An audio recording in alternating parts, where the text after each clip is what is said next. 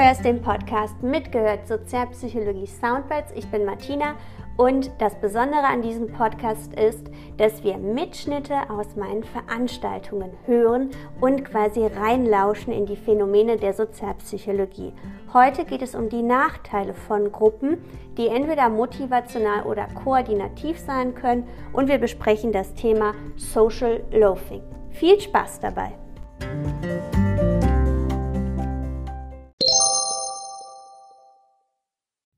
Gibt aber auch die Nachteile aus der Gruppenarbeit.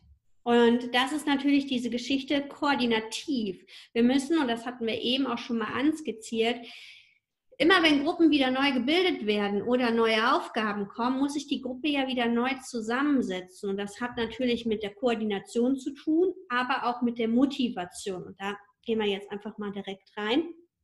Eine motivationale Konsequenz bei Gruppenarbeiten kann sein, dass wir auch hier nochmal als Wort den sogenannten Social Loafing-Effekt haben.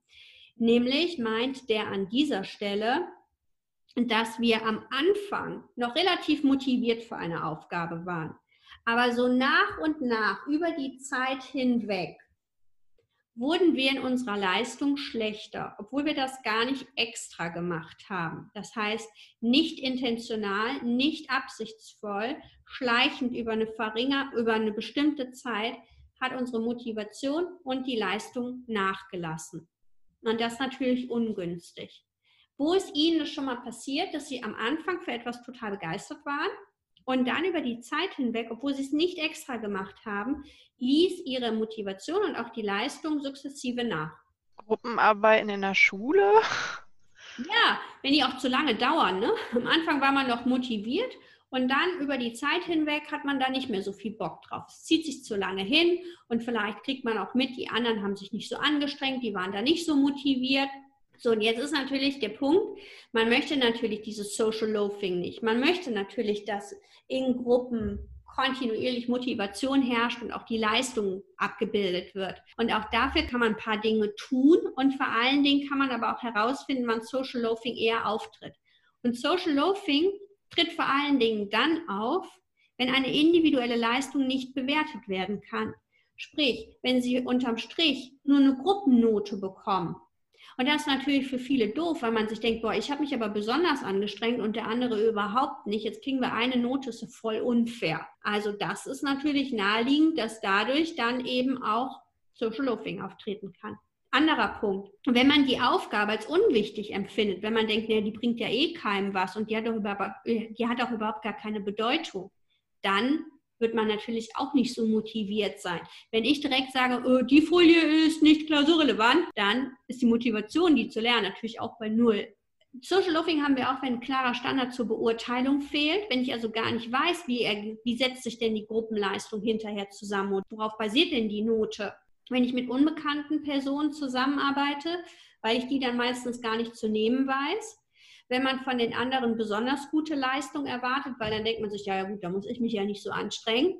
Und es hat sich gezeigt, Social Loafing tritt etwas eher bei Männern auf und das im westlichen Kulturkreis. Was sollte man also tun? Die Gegenmaßnahmen. Wir sollten individuelle Beiträge durchaus identifizierbar machen. Es sollte klar werden, wer welchen Teil gemacht hat, weil dadurch ja auch das Verantwortungsgefühl steigt und die Identifikation die Auseinandersetzung damit ja eine ganz andere ist. Man ist ja auch viel stolzer. Man muss betonen, dass individuelle Beiträge unentbehrlich sind, dass sie wichtig für das Gesamtziel sind. Man sollte immer auch individuelle Beiträge bewerten können. Also man sollte auch sagen, wenn einer besonders gut ist, kriegt er eben eine 1 und wenn einer nicht gut ist, kriegt er eben eine 5.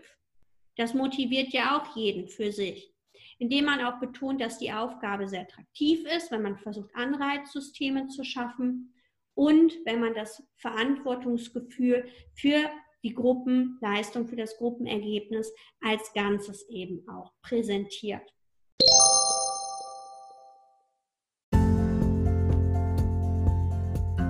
Nächste Woche geht es weiter mit spannenden Themen aus der Sozialpsychologie.